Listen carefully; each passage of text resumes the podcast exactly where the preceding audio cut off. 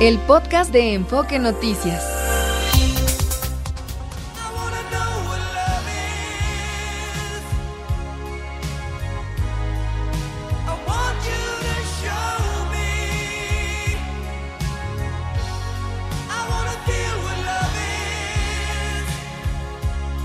Es una bonita forma de celebrar, porque no este 14 de febrero queremos derramar miel por todos estos micrófonos. Eh, y bueno, aquí ya me acompaña como cada tarde Gastón Fentanes. ¿Cómo estás, Gastón? Qué gusto saludarte. Feliz Día del Amor y la Amistad. Igualmente, Josefina, muy buenas tardes y feliz Día del Amor para todos los que nos están escuchando. Muchas gracias. Día de San Valentín, por supuesto.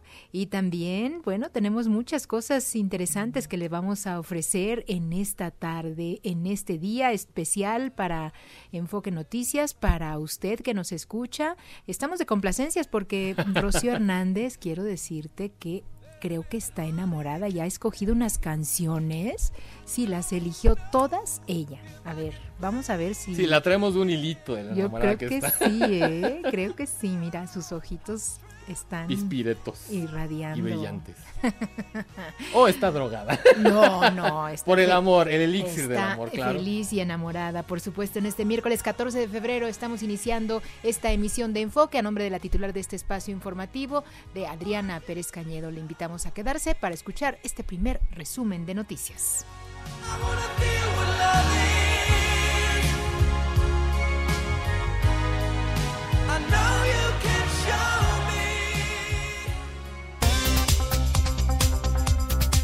Esta mañana se registraron dos microsismos en la Ciudad de México de magnitud 1.8 y 2.8, con epicentro en la alcaldía Magdalena Contreras, pero también se sintieron en Álvaro Obregón, en Benito Juárez, Cuauhtémoc, Coyoacán y Tlalpan. Afortunadamente no se reportaron daños. El presidente López Obrador se reunió ayer con la gobernadora del Estado de México, Delfina Gómez el jefe de gobierno Martí Batres y el titular de la Comisión Nacional del Agua, Germán Santoyo, para abordar la crisis hídrica en el Valle de México. Al abundar más sobre el tema esta mañana, el mandatario anunció la perforación de pozos en la zona del Aeropuerto Internacional Felipe Ángeles, pues afirmó que en esa zona existe un acuífero y se podría traer agua a la capital.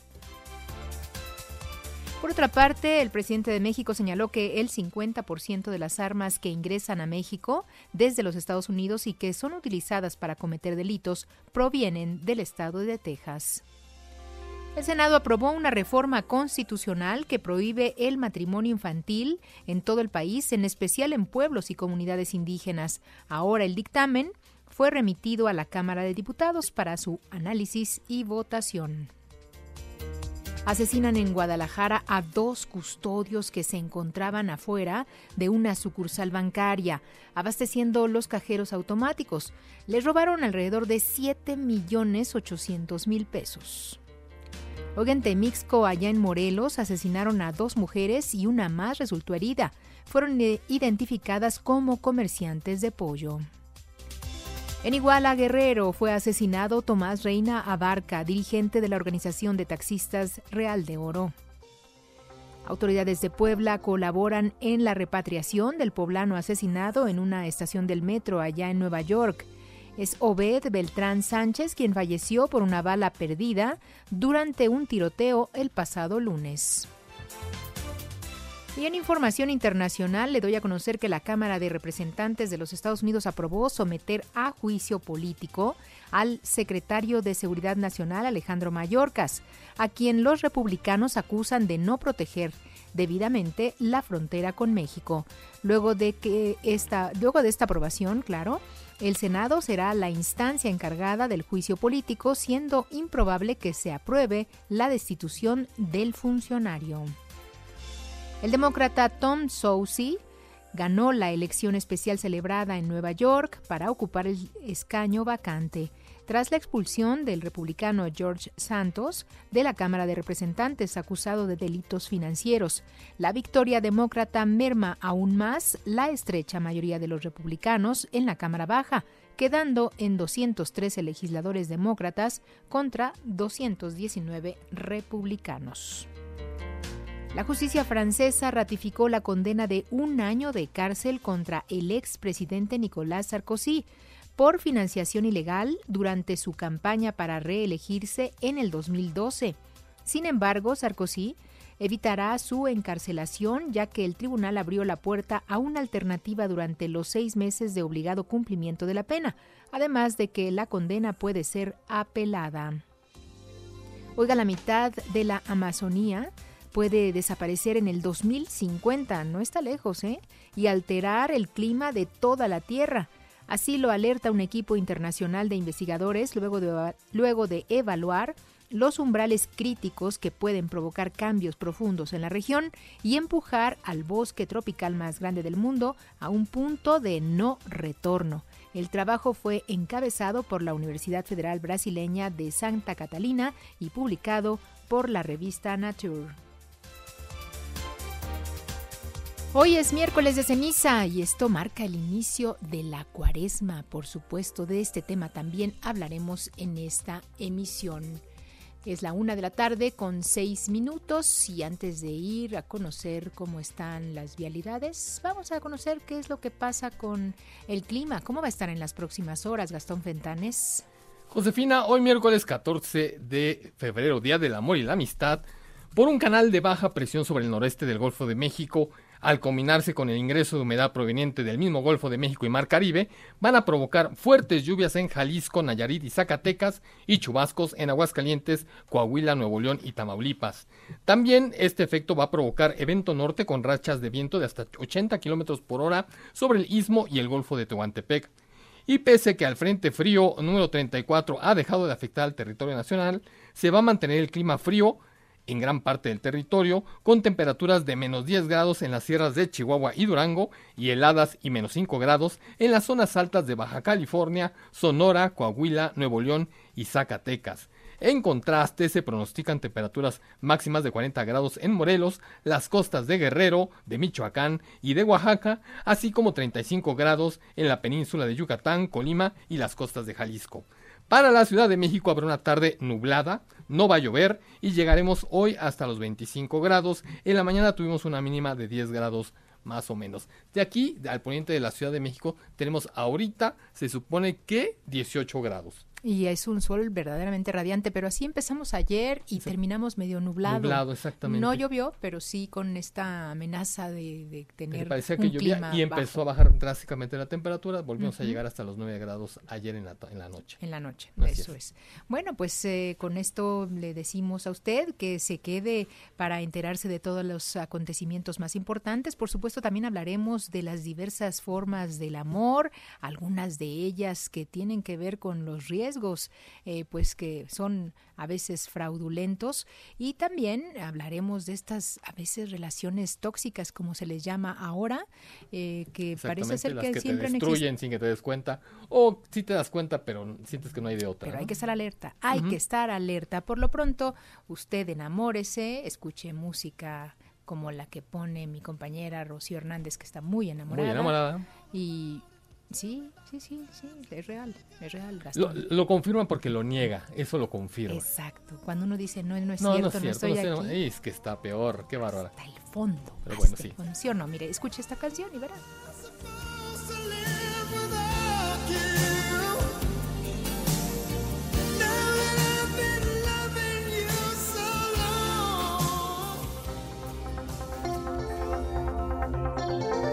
Una con doce y vamos a conocer esto que firmaron un convenio el INE y la Cámara de la Industria de la Radio y la Televisión. Adelante, Sergio, cuéntanos los detalles. Hola, José, un saludo a la audiencia. El INE y la CIR, la Cámara de la Industria de Radio y Televisión, CIR, sumaron esfuerzos hoy en la promoción del voto informado. Serán acciones como esta que busca elevar las tasas de participación en las urnas del 2 de junio, comentó la presidenta del INE, Guadalupe Tadei. Entonces, el INE y la Cámara Nacional de la Industria de Radio y Televisión, CIRS, firmaron este convenio de colaboración para promover la cultura cívica, la participación ciudadana y el voto en las elecciones del próximo 2 de junio. La consejera presidenta del IBNE, Guadalupe Tadei Zavala, aseveró que el propósito fundamental de esta colaboración es promover la participación ciudadana y elevar cada vez más las tasas de participación en las urnas del día 2 de junio que se van a instalar más de 170 mil en todo el país. Esto comentó habremos de ir siendo sensibles los unos y los otros a la rapidez con que se tienen que tomar algunas medidas y el respeto irrestricto a la múltiple eh, cantidad de concesionarios que existen en todo el territorio nacional. En ese respeto mutuo habremos de ir encontrando los caminos correctos para siempre caminar eh, en el alcance de nuestros objetivos. También el acompañamiento en materia de seguridad para todo el proceso electoral, que es el tema hoy por hoy este, que preocupa a todos los actores en el proceso electoral y preocupa, por supuesto, al Instituto Nacional Electoral y se ocupa de ello. Asimismo, habremos de ser acompañados en todo este caminar por eh, la industria. Pues es lo que señala Guadalupe Tadei Zavala, presidenta del INE, señala que en las elecciones del 2 de junio pues espera una participación masiva de los mexicanos para elegir a más de 20 mil cargos de elección popular y ya desde ahora se toman todas las medidas necesarias para garantizar la estabilidad y la democracia del país. En su momento el presidente de la Cámara de la Industria de la Radio y Televisión CIR, José Antonio García, señaló el compromiso de los radiodifusores del país para contribuir con el fortalecimiento democrático a través de una campaña campaña apartidista que incentive el voto y con ello la participación en este proceso electoral. Es la voz del presidente de la CIRS. Escuchemos con el fin de fortalecer la democracia a través de la realización de programas, proyectos y acciones a favor de México. La industria de la radio y televisión realiza un servicio incuestionable al desarrollo nacional con diversas alianzas con instituciones tan importantes como el Instituto Nacional Electoral. Nuevamente agradezco la colaboración y reconozco la labor que ha hecho el Instituto Nacional Electoral en favor de la democracia de nuestro país. Es la autoridad más importante en materia electoral en nuestro país y ha sabido y estará seguramente a la altura de estos comicios históricamente más importantes en México.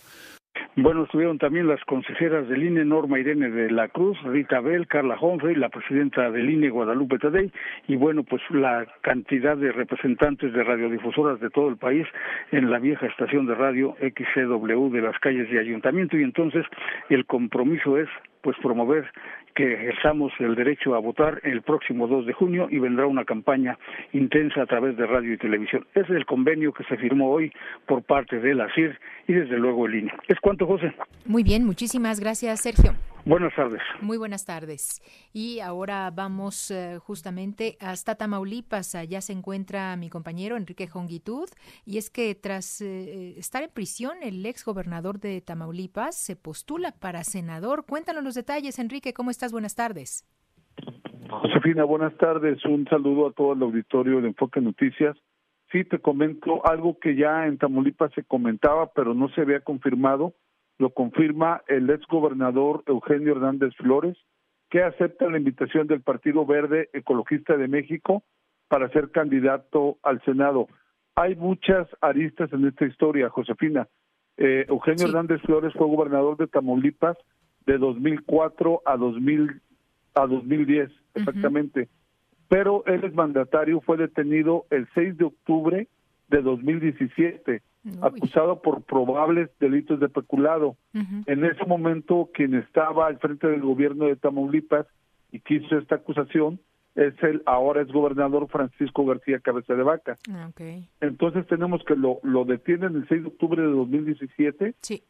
y sin embargo Eugenio Hernández Flores fue liberado el 23 de junio de 2023. Sin embargo, hay que aclarar que el ex gobernador, por orden de un juez, está enfrentando un juicio de extradición, solo que lo está enfrentando en libertad. El gobernador Eugenio Hernández es requerido por Estados Unidos, donde es acusado de lavado de dinero. Entonces, él eh, está actualmente en un proceso de, de extradición. Sin embargo, le han concedido varios amparos que le han valido el estar ahora libre y ahora reaparece, él mismo manda un mensaje donde indica que va a ser candidato del Partido Verde. Obviamente él fue eh, gobernador del PRI. Con esto eh, tenemos también ya dos exgobernadores, porque el exgobernador Francisco García, cabeza de vaca, que también es acusado de lavado de dinero, pero en México, no en Estados Unidos, este, él también está como candidato plurinominal en el primer lugar para diputado eh, federal. Entonces tenemos dos exgobernadores eh, acusados de delitos que van a estar en la boleta electoral. Mm. También tengo que decir que Eugenio Hernández es un hombre muy popular en Tamaulipas. Mm. O sea, la gente lo quiere mucho, más allá de las acusaciones que se le han hecho. La gente lo quiere mucho y él hoy se destapa y confirma que ha aceptado la invitación del Partido Verde para estar en la boleta y aspirar al Senado de la República, Josefina. Era muy joven cuando fue gobernador en el 2004. Sí, él, había sido alcalde de, había sido diputado federal, alcalde de Ciudad Victoria y luego fue gobernador en 2004 hasta el 2010, pero la gente le, le, guarda mucho cariño, es un hombre demasiado popular. Sin embargo, tiene en su haber esta acusación que Estados Unidos le hace de lavado de dinero que habría sido eh, bienes durante que él se habría hecho durante su gestión como gobernador. Posteriormente, el, el gobierno del PAN lo acusó de haberse robado terrenos en Altamira, Tamaulipas, a la orilla de la playa, eh, cientos de hectáreas, y eso fue el delito que por el que, se, le acusó. y, se le metió a la cárcel. No, hoy el exgobernador de Tamaulipas, Francisco García Cabeza de Vaca, tampoco vive en México, vive en Estados Unidos, porque también aquí es buscado por la justicia. Entonces, tenemos esto que aquí se comenta, que esto nada más sucede en México, Josefina. Sí, sí, sí, Lo, y lo curioso y no es también el cambio de partidos, ¿no? O sea, como cambiarse de saco. Sí, claro, claro. Nada más que sí nos queda muy claro en Tamaulipas que el Verde está haciendo una alianza muy, muy fuerte eh, con, con Morena. O sea, eso nos queda claro, y por ahí va la jugada. Eso es. Enrique, muchísimas gracias y felicidades. Muchas gracias, buenas tardes. Muy buenas tardes. Oiga, sigue temblando en la Ciudad de México. Mire, le cuento que a las nueve con quince minutos hubo otro sismo eh, de magnitud 1.6 que se registró en el noreste de Naucalpan de Juárez y uno más a las 11.59, sí, 11.59, esto de 1.5 de magnitud en la alcaldía Álvaro Obregón. Así es que, pues a estar pendientes de esto que se está moviendo. Es, digamos que las autoridades y los investigadores han dicho que forma parte de esta falla que se eh, registra por esta zona de Álvaro Obregón, de Magdalena Contreras. Eh, quizá más adelante podamos platicar con los investigadores que están llevando a cabo estos estudios. Y ahora. Los deportes con Fernando Espinosa. Aquí está Fer, muy feliz también. Sí, es 14 hoy, ¿verdad? 14 de También estás enamorado, ¿eh? Sí, sí se te nota. Se te nota. ¿Sí se ve? Sí, claro, claro, claro. Es natural. ¿Joven? Bueno, se te nota enamorado. Ah, ok. Bueno, ok. Entonces, entonces tú también estás enamorada. Por supuesto, por supuesto. Muy bien. Bueno, también se te nota. Sí, gracias. Vamos eh, rápidamente con la actividad de los deportes. Tenemos eh, Champions ya en un ratito, los octavos de final, las idas, apenas PSG, el Paris Saint Germain. ¿En qué momento llegó eh, Luis Enrique no a dirigir cuando fue el éxodo ya? Solamente tiene ahí Mbappé, un, un, equipo ya muy discreto, PSG, muy discreto en relación al plano principal del fútbol de Europa y va a enfrentar a la Real Sociedad de San Sebastián y la Lazio, el equipo italiano frente al Bayern Múnich este es eh, un partido, me parece un poquito incluso más parejo. Va a ser un, va a ser un buen juego. Hoy tenemos estos compromisos. Ya usted va notando, se va la fase de grupos, se fue la fase de grupos y ahora ya solo hay, hay pocos compromisos y los van repartiendo en un par de semanas para cumplir primeramente con esta puesta juegos de ida de los octavos de final de la Champions. Hoy, por cierto, este miércoles hay actividad dentro de la Liga MX eh, para todos los seguidores de Pumas que no sean tan seguidores porque no saben que juega hoy Pumas frente al Atlas de Guadalajara, es en el Estadio Jalisco, un estadio que no se le da mucho a Pumas, ¿eh? pasaron décadas para que ganara otra vez y luego desde el 2021 consiguió victoria y, bueno, pues no ha vuelto a ganar, sin embargo tiene en los últimos eh, enfrentamientos una ventaja. En los últimos cinco enfrentamientos ha ganado más el equipo de Pumas al Atlas de Guadalajara. Además, no está mal en la liga, está en los 11 puntos. No está mal, no está mal eh, Pumas de la universidad. Yo los invito a que ingresen a caliente.mx, se registren, van a recibir mil pesos de regalo. Y por ejemplo, si meten esos mil a que Atlas eh, gana a Pumas, podrían cobrar hasta 2.450 pesos. Y si meten eh, los mil a que gana el equipo de Pumas al Atlas de Guadalajara, podrían cobrar hasta 2.870 pesos en caliente.mx. Más acción, más diversión. Bueno, hoy el América enfrenta a las 9 de la noche Real Estelí. Real Estelí. Bueno, pues es el equipo más popular que tiene Nicaragua. Es una liga profesional, semiprofesional, pro porque hay pago, pero es semiprofesional futbolísticamente no es nada atractivo Nicaragua. Aunque mire que eh, cómo se le hacen eh, agua eh, a la boca los, las oportunidades que tiene hoy todo el mundo de llegar a una Copa Mundial de 48 países, ¿no? ¿Habrá un chance para CONCACAF o de ganar algo más en CONCACAF? No lo sé, pero está cerca Real Estelí. Va ganando 2 por 1 la América después del juego celebrado allá en Estelí, en Nicaragua. El partido es a las 9 de la noche en el estadio de la Ciudad de los Deportes. Así ya lo dejaron, ¿eh? porque se peleaban ahí o Cruz Azul o el Atlante. No, ya lo dejaron en el estadio de la Ciudad de los Deportes. ¿Por qué juegan ahí? Si el concierto fue el pasado fin de semana, concierto musical en el Estadio Azteca, bueno, pues juegan ahí porque lo registró así el América, porque pensaban que iban a tener ya cerrado el Estadio Azteca para la remodelación de cara a la Copa del Mundo del 2026.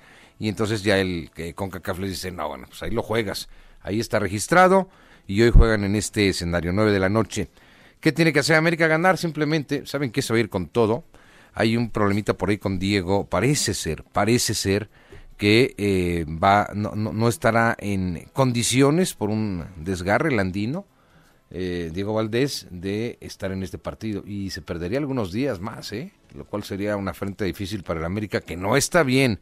Ganó apenas con un penal de último minuto a León, pero tenía dos empates y una derrota en sus últimos compromisos. No está bien el campeón del fútbol mexicano, pero hoy tiene que ir a ganar si es que quiere enfrentar a Chivas Rayadas de Guadalajara en la siguiente instancia que es ya Guadalajara ayer al Force, le, le, pegó 2 por 1, un 5 por 3 global, un 5 por 3 eh, global, perdón, por 2 global, y esto pues tiene a Chivas en la siguiente instancia. Si América hoy gana, se enfrenta a Chivas en campeones eh, y subcampeones del área de la CONCACAF. Vamos a ver si se da, es un buen partido. ¿Sabe? Eh, está ahora mismo la celebración, ahora mismo, la celebración en Kansas City de los jefes los jefes que han sido campeones del Super Bowl y tantas cosas que se han dicho del eh, Super Tazón, si la estrategia de Shanahan fue buena o es lo que quiso justificar con estos tres puntos eh, conseguidos ya en tiempo extra, eh, la segunda vez en la historia que se fue a tiempo extra el Super Bowl y que lo resuelven el equipo de los jefes de Kansas City. Pero aquí no había de dos más que terminar con una racha de 29 años sin conocer el título. La última vez lo hizo eh, como mariscal de campo Steve Young con el equipo de 49ers o dar paso a esta dinastía, porque imagínese a Patrick Mahomes, que ya tiene tres años de supertazón y tiene 28 años, ¿sabe qué? Puede conseguir los siete, sin duda, si mantienen el equipo, si no dejan salir a jugadores importantes. Y voy a mencionar alguno, no porque sea mediático, pero es muy importante. Kelsey, eh, Travis Kelsey, el novio de esta eh, jovencita cantante, que es toda una, una sensación y que además yo sigo pensando... Taylor Swift. Taylor. Ah, es jovencita y es cantante, ¿no? Sí, sí, está bien. Es Taylor. Yo sigo pensando que aquí hay una estrategia publicitaria muy importante de los jefes de Kansas City. Aprovechan todo. Yo no, creo que sea amor verdadero. No. No, no lo creo. Hoy es Día del Amor. Hoy. Pero para el mundo, pero no creo tanto de Travis Kelsey con, con esta mujer. Además, eh, es un tipo eh, muy rudo. Bueno, pero ella está muy bonita, mira, ¿por qué no? Por eso dije es muy rudo. Ah, o sea, es, un tipo muy rudo. Si vieron lo que le hizo al entrenador en jefe de, su equipo, ¿no? ¿Qué le hizo? Pues lo empujó, lo regañó en pleno partido. Lo empujó. El señor Reed tiene más de 70 años. Mm. Fue y lo regañó y lo empujó, le gritó. Así es Travis Kelsey. Eh, un tipo medio, medio broncudo, no dije que no fuera un gran jugador, por eso hablaba que si mantiene jefes de Kansas City este conjunto. ¿Crees que mantengan una relación tóxica? Ay. No, no tóxica. No, no, no, no, no creo que, no creo que llegase a ser tóxica, pero, pero creo que es demasiado mediática. Yo creo que para el 14 de marzo ya nadie se va a acordar de esta pareja, me da la impresión. Así son los cantantes ahora, ¿estás de acuerdo? Sí. Son muy efímeros, muy mediáticos. Este, no creo que sea. Ahora, este, este cuate va a meterle lana también, junto con John Biden, al presidente de Estados Unidos, le van a meter a la producción de cine, ¿eh? Fíjate, por eso les digo que esto no creo que sea meramente una apuesta. No, no es real. De verdad, coches, no, es real, es real. Sí le van a meter al cine, junto con dinero de Joe Biden, eh, para, para entrar a Hollywood, ¿se imaginan? Con Travis Kelsey. Por eso tienen que aprovechar todo lo mediático que eh, supuso la llegada de esta jovencita, de esta cantante de Taylor Swift al fútbol americano, pues mucho. Le dio algo que ya estaba empezando a perder un poquito la NFL y que era rating. Y ahora pues estamos hablando de las, las cifras extraordinarias jamás vistas en la historia de la NFL, tanto para la cadena de televisión que transmitió, como para la NFL, como para los jefes, como para la propia Taylor. Entonces, bueno, por eso yo sigo pensando que esto más bien es un mercado publicitario bastante bien elaborado. Son los deportes, José, muchas gracias. Buenas tardes, gracias. Feliz 14 de febrero. Ay, felicidades. Se te ve la sonrisa, estás feliz. por, supuesto, y además con esta música que nos puso Rocío, Sí, no, nos no, pone no, de buenas. Sí, sí, sí, mira, a ver, ¿quién, Ahí está es? Taylor Swift, de hecho, mira. Mira, Taylor. Escúchala, escúchala. ¿Puedo ser muy franco? Es la Sí. primera vez que estoy escuchando algo de Taylor Swift. De verdad. Es la o a lo mejor ya la había escuchado y no le Yo puse creo que no le has puesto atención. Así es de que a sus estadísticas que no me meta. Adiós. Adiós, Fer.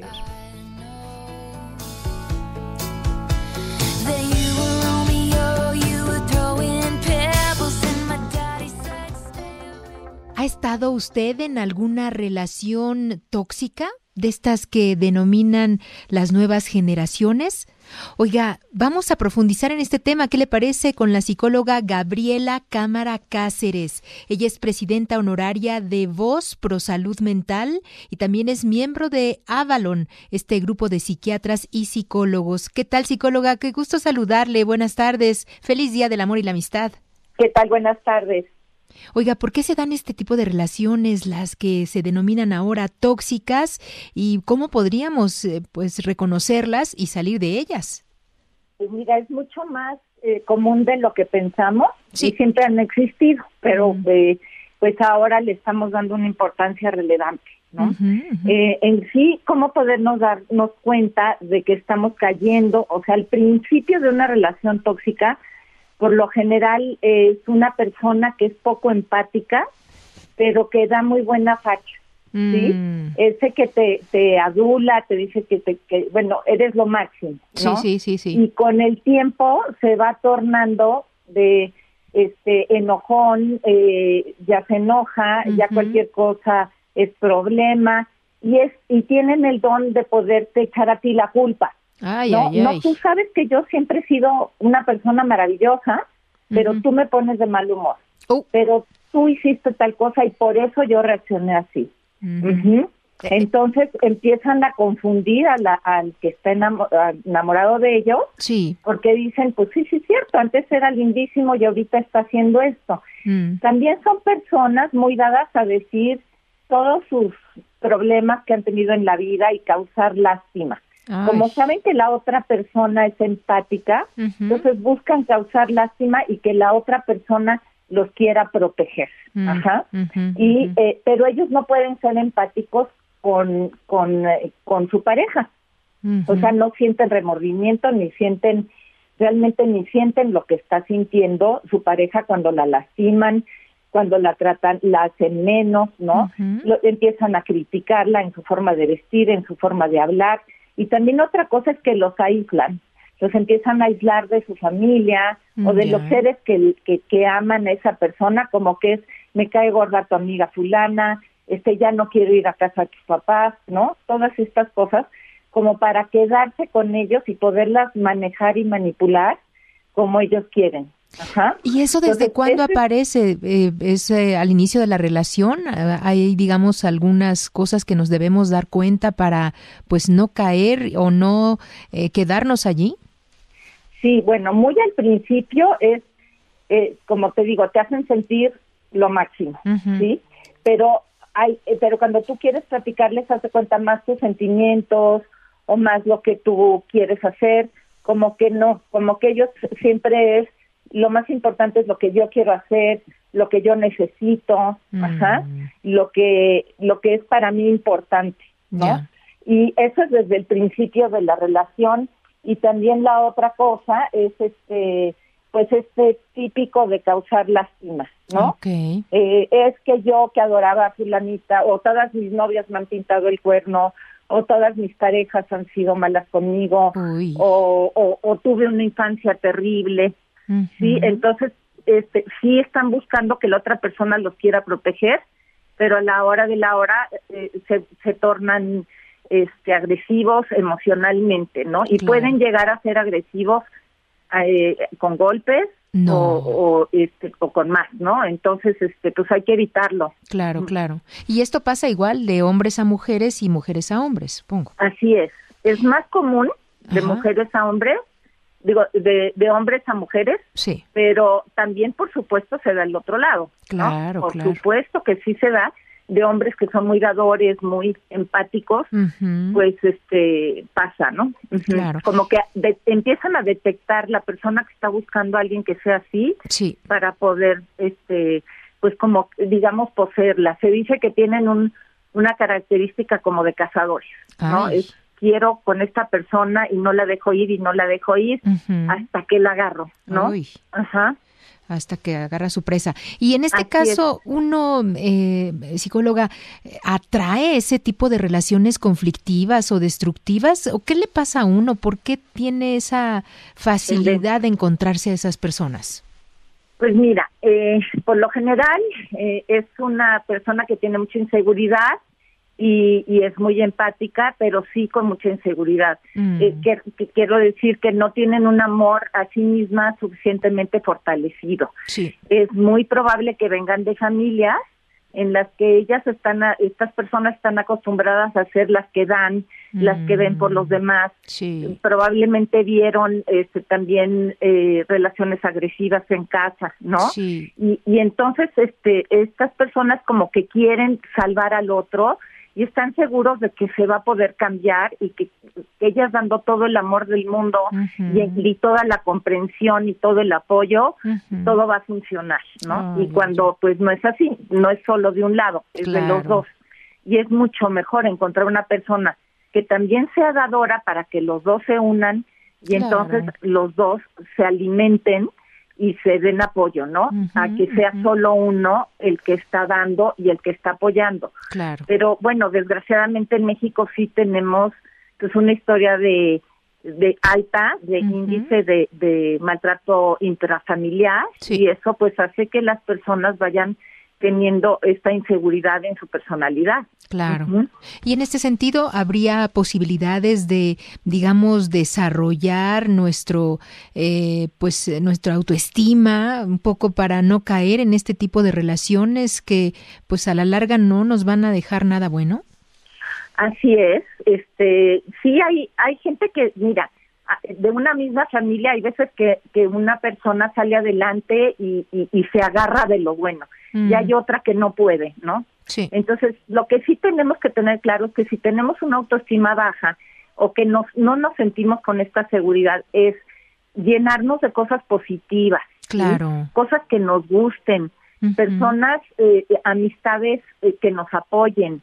Eh, por ejemplo, eh, trabajar en algo que nos gusta, estudiar algo que nos gusta. Sí. Eso es muy importante, hacer ejercicio, todas estas formas de vida saludables para ir fortaleciéndonos nosotros Sí, y por supuesto buscar ayuda profesional claro. en caso de que lo necesites, ¿no? Claro, claro. Este, porque sí, este, luego la gente quiere eh, dice que ir al psicólogo o ir a un psiquiatra es así como ya lo último que harían, Sí, claro. cuando pues al contrario, hay que ir al principio en un buen momento para poder tomar mejores decisiones a futuro y para poder estar fortalecidos emocionalmente. Por supuesto, la meditación ha- ha- se ha mostrado que es muy buena y este y todas las formas de vida saludables, ¿no? Alimentación, ejercicio, meditación, yoga, eh, todo esto nos puede ir llenando. Claro. Y por supuesto también otra cosa que ayuda mucho es meternos a ayudar a otros, ¿sí? A una asociación civil, a algún lado que sea seguro que no no es que vas a ayudar a uno, sino vas a ir a un lugar donde varios, por ejemplo, niños necesitan ese apoyo. Entonces ahí les puedes ir dando apoyo y tú te vas fortaleciendo tu, tu, tu amor a ti mismo porque te sientes que sirves para algo y todo ese deseo que tienes de dar y de apoyar lo puedes canalizar a un lugar que sea positivo y bueno para los demás, pero no con tu pareja. A tu Definitivo. pareja apoyarla, pero no dedicarte a salvarla. No, porque eso nunca se va a lograr. Y Nunca. qué importante es el, el reconocerse, el saber cómo es la persona, ¿no? A lo mejor yo soy una, soy una persona que pues no soy alegre, entonces me cuesta trabajo relacionarme con el resto de las personas. eh, pues hay que provocar esta parte para, para también aceptarme, ¿no? Así es, así es. Y también, mira, eh, eh, justo, si, si, por ejemplo, esta persona eh, es siempre ha tenido esta inseguridad de, de amor de sus padres o de, o de su eh, medio ambiente, pues cuando llega alguien y le empieza a decir te adoro, te amo, eres lo máximo, No, pues yo cae. quisiera ser como tú, pues eso este eh, alimenta mucho el orgullo, ¿no? Eh, Claro. eh, es el amor, pero de una manera que no es correcta, No es Ajá, positiva, porque a lo mejor nos están engañando. Sí, no quiero decir que el engaño sea totalmente consciente, pero son personas que así se manejan, ajá, Claro. naturalmente.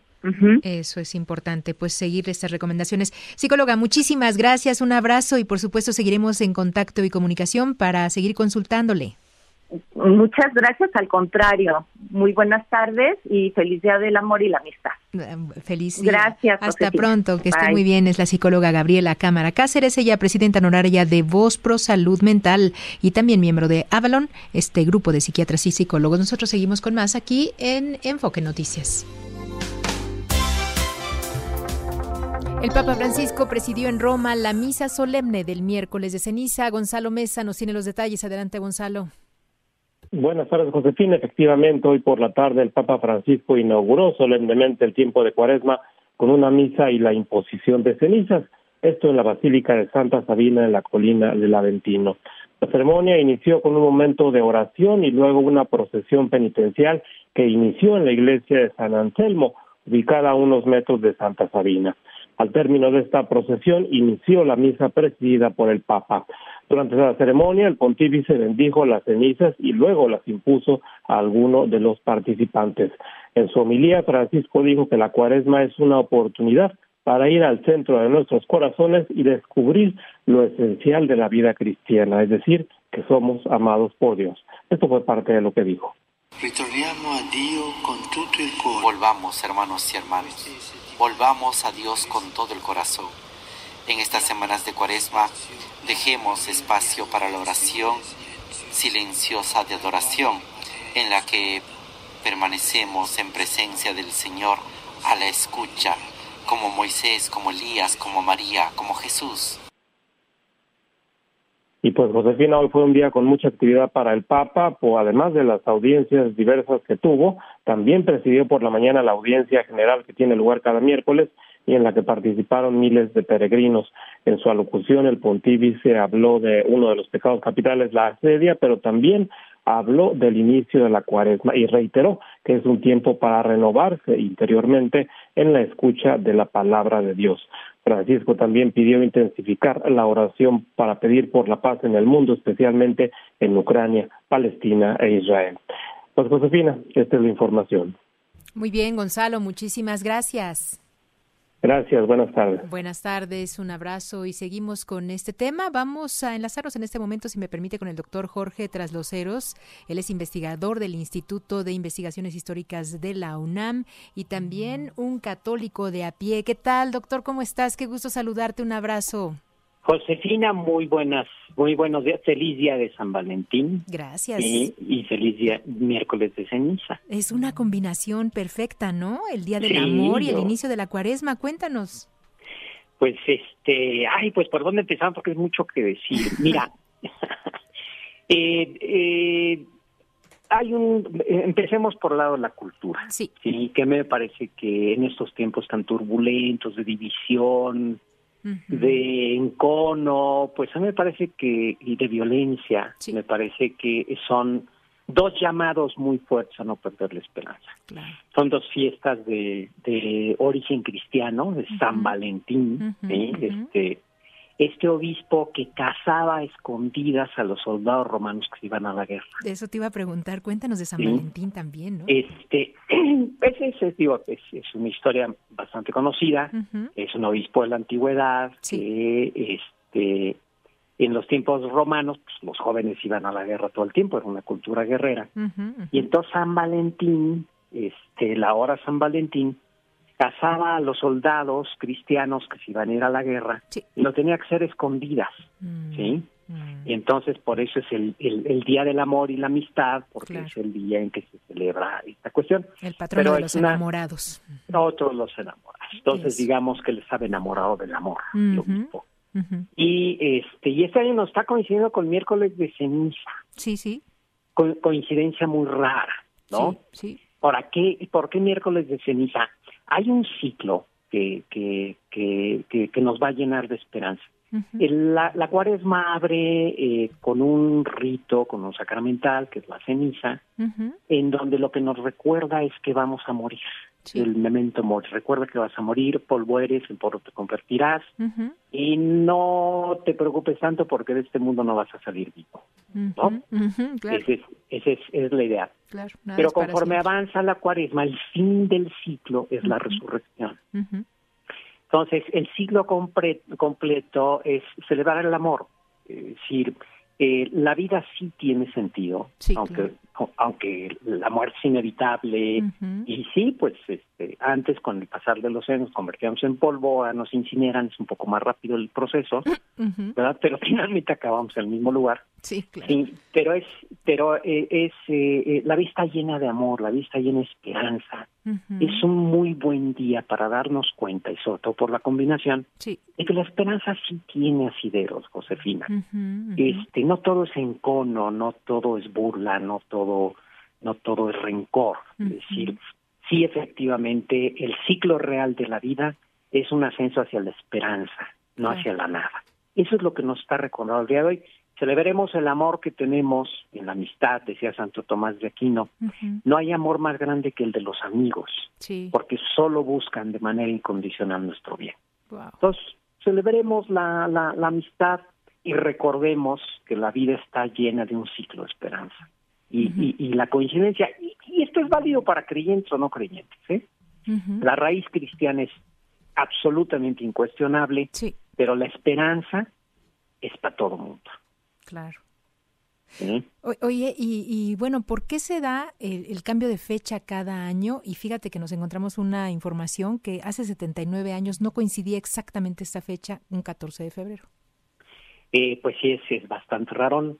Eh, lo que pasa es que el domingo de resurrección siempre debe caer, es un- se, se rige por el calendario lunar, porque es la fecha eh, eh, eh, del calendario judío. Sí. Es un calendario lunar y el domingo de resurrección siempre debe caer el domingo posterior a la luna llena de la prima, de la primera luna llena primera de la primavera, Ujú. de la primavera. Sí. y se determinó en Nicea que fuera el domingo, Sí. sí, para que no se confundiera con la Pascua judía. Estamos hablando de los primeros tiempos donde todavía no estaba tan clara la diferencia. Mm. Entonces, por eso cada año se tiene que rehacer el cómputo para que sea el primer domingo posterior a la primera luna llena de la primavera. Claro, claro. ¿sí? Si querían más florecimiento, pues ahí está todavía más todavía. Eso ¿sí? Oye, y bueno, también eh, es eh, eh, día de ayuno, de abstinencia. Día de ayuno y abstinencia. Mira, eso ha cambiado eh, eh, por lo siguiente. Eh, antes, eh, pues el ayuno estaba muy asociado a la comida, ¿no? Sí. Este, a la comida y a la oración. El ayuno es más, se debe entender como una necesidad que tenemos de apartarnos un poco de lo cotidiano para da- para pensar un poco más en, la- en la trascendencia, en Dios, en Dios mismo. Sí, es dejar lo mundano para pensar más en Dios. Mm. Yo creo que hoy, como ha dicho el Papa reiteradamente, hay ayunos más difíciles que otros, ¿no? Es decir, hoy en día, eh, pues dejar de comer carne es hasta divertido. Por- sí, por claro. ahí no va realmente el ayuno. Pero ¿qué tal dejar de comer prójimo? Mm, mm, ¿No? Es bueno. decir, bocadillo periódico, ¿qué tal de dejar de comer prójimo? ¿Qué tal de... De eh, juzgar. Mm, de juzgar a los demás? Eh, vaya, ayuno, ahí sí nos morimos de inanición. ¿Y ¿Qué tal de un ayuno de ironías? Eso, Un ayuno de burlas, eso. un ayuno de encono, ¿sí? Y el ayuno tiene sentido si además nos damos la oportunidad, dejando esas mundanidades, Pensar un poco que la vida sí es trascendente, que Dios sí está presente, Claro. ¿sí? Eh, eh, y que no es un viejito ajeno o algo ajeno, que, sino que es cotidiano. Claro, Eh, des- redescubrir la cotidianidad de Dios es algo que a nuestra cultura le está haciendo muchísima falta. claro. Y, y la religión que practique, ¿eh? No, definitivo. Oye, doctor, ¿y estos 40 días entonces es este llamado, es esta invitación a estar en este encuentro con Jesús? Un encuentro, si, si usted es cristiano, es un encuentro claro y directo con Cristo. ¿sí? Eh, como decía el Papa Juan Pablo II, quien nada lo quita y todo lo da, ¿sí? Eh, pero también es una invitación, si usted no es creyente, si usted no tiene una no tiene otra religión, también dése la oportunidad de ayunar de estas cosas horribles, Sí. sí, y de centrar un poco la reflexión en que esta vida sí tiene sentido, que sí. no solamente somos polvo, sino que también la esperanza existe, tiene asideros y eh, no es vivir en la fantasía, sino que la esperanza es lo que mueve realmente al mundo. Eso es. Doctor, pues muchísimas gracias. Te mando un abrazo muy, pero muy fuerte. Igualmente, y pues felicidades y celebremos la amistad, querida amiga mía. Que celebremos, claro que sí, brindemos. Un abrazo. juntos. Gracias, hasta pronto.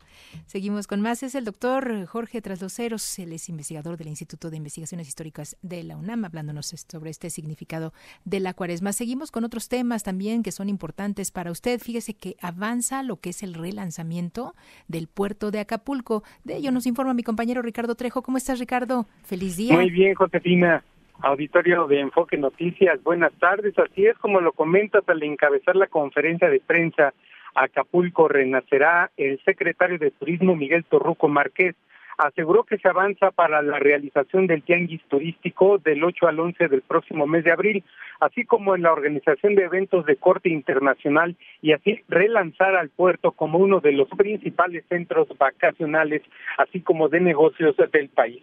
La conectividad para llegar al puerto de Acapulco aérea, la conectividad aérea se encuentra al 80% y por tierra ya se encuentra esta conectividad al 100% precisamente para llegar a Acapulco. Resaltó que el puerto ya cuenta con 7.100 habitaciones de las 19.000 que había en activo antes del paso del huracán Otis para recibir a quienes participarán en el tianguis turístico, que al momento tiene confirmada la participación de 33 naciones y 510 compradores entre nacionales y extranjeros. Por lo que hace a la seguridad de los paseantes, Torroco Márquez dijo que esta se garantiza con los elementos de la Guardia Nacional que instalarán gradualmente 12 cuarteles en la zona.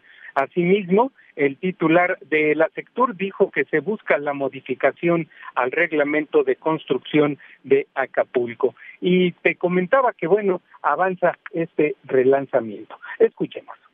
No venimos a nadar de muertito, nos tocó eh, la época más difícil de la pandemia y ahora ya de, cerra- de- cierre pues nos tocó este lamentable acontecimiento de índole natural en Acapulco para que Acapulco eh, se consolide, Acapulco renacerá, de que lo vamos a lograr. ¿Por qué? Porque hay voluntad y sobre todo Acapulco lo merece, los guerrerenses lo merecen, Acapulco, los acapulqueños siempre nos han proyectado en los eh, grandes momentos de la historia como un gran destino internacional en el que pues llegaron de todo el mundo y fue nuestra carta de presentación. Asimismo, el titular de la sector dijo que se busca la modificación al reglamento de construcción en Acapulco para que los hoteles cuenten con materiales resistentes a futuros fenómenos hidrometeorológicos. Así lo detalló. En lo que es el espesor del vidrio y de la herrería que está eh, expuesta al intemperie para que sea antihuracán y también la parte de los baños, porque si ustedes ven, eh, el huracán barrió de lado a lado. Ese cuento de que en cuestión de huracán ponte en la tina, mete el colchón, ponte una almohadita, estate cómodo, hubieran salido todos volando con todo y tina. Entonces, eh, se tiene que en ese reglamento especificar que los baños tienen que ser de concreto para que haya una puerta especial para que sea el auténtico resguardo para futuras contingencias. Además del tianguis turístico, en Acapulco se tienen contemplados diversos eventos a lo largo del año, como el abierto de tenis de Acapulco, el abierto de padres, el torneo de fútbol de playa, el Festival Internacional del Mariachi, el billete de lotería alusivo a los sitios destacados de Acapulco, la construcción de un autódromo, la realización de funciones de box internacional, así como de funciones de lucha libre. Miguel Torruco dijo que periódicamente se informará sobre cómo marcha este relanzamiento del puerto de Acapulco. A la conferencia de prensa acudió Santos Ramírez Cuevas, quien es secretario de Turismo de Guerrero, en representación de la gobernadora de la entidad, Evelyn Salgado Pineda. Josefina, por el momento el reporte para el auditorio de Enfoque Noticias. Pues ya tienen muchos compromisos para los próximos meses, Ricardo. Así es, son muchos compromisos, se están cerrando estas posibilidades de los espectáculos, algunos, como dijo el secretario de Turismo, ya están amarrados y otros están por finiquitarse con los empresarios que, bueno, quieren invertir para relanzar al puerto de Acapulco, José. Pues ya lo iremos viendo. Muchísimas gracias, Ricardo. Un abrazo. Igualmente, un abrazo. Quedamos al pendiente. Hasta pronto. Y seguimos con más después de esta pausa. El podcast de Enfoque Noticias.